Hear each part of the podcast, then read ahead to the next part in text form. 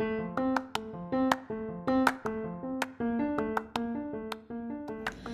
oi, gente! Voltando depois aí de 15 dias e um episódio que vai ser um pouquinho mais conceitual e vai trabalhar com a ideia de redes geográficas, redes sociais, redes de comunicação. Será que são a mesma coisa? Será que não são? Meu Deus, o que, que é isso? Isso é geografia, gente, ou a geografia, que pegando no âmbito, né, no âmago dessa ciência, vai ajudar a gente a entender para onde a gente vai, né? Vai orientar a gente nesse momento, porque esse é um conceito, é uma parte da geografia bastante significativa hoje. No âmbito de redes geográficas propriamente ditas, a gente diz que elas todas são redes sociais não no sentido de Facebook, não no sentido de Instagram, não no sentido de Discord. Eu não sei mais qual rede que a gente tem por aí para falar, mas no sentido de que elas são redes construídas pelo homem. São redes sociais porque são construídas socialmente, não porque são redes de interação na internet tá? Então, tem uma série de perspectivas de redes geográficas que o aluno entra em contato ao longo da vida dele. Vai ter um documento, se vocês quiserem entrar depois, eu falo um pouquinho mais lá no final do episódio, para vocês verem tudo que eles entraram em contato ao longo da vida escolar deles, lá no ensino fundamental, pelo menos.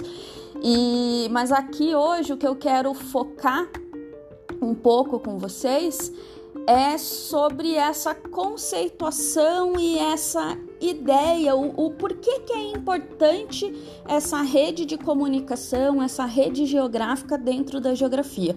Eu peguei um texto em específico, um texto que é, foi referência num curso nosso de 2018 do professor Roberto Lobato Correia, e eu prometo para vocês que eu vou fazer apenas uma citação tá? O resto vai ser bem mais tranquilo e vai ser rapidinho, como vocês já estão vendo aí na no tempo do vídeo, tá? Do vídeo, ó, a louca, no tempo do podcast, beleza? Então, eu vou até fazer uma vinhetinha agora para dar a nossa o nosso conceito.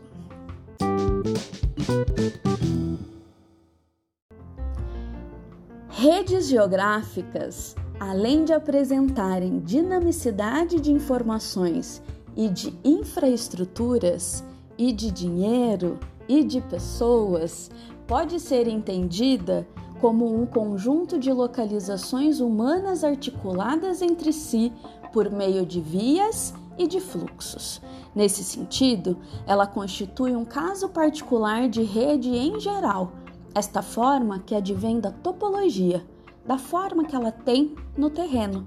Sua importância para a geografia é enorme, pois é parte fundamental da espacialidade humana.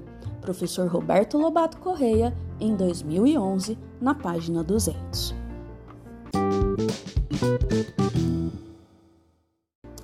Nesse texto, que se chama Redes Geográficas Reflexões sobre um tema persistente, o professor dá uma série de reflexões a respeito desse tema de redes geográficas, mas especialmente a ideia que ele bate é que redes geográficas são redes sociais espacializadas e são sociais no sentido de serem construções humanas e que são elaboradas a partir de relações sociais de toda ordem, envolvendo em muitos momentos poder, poder econômico e cooperação, cooperação humana também.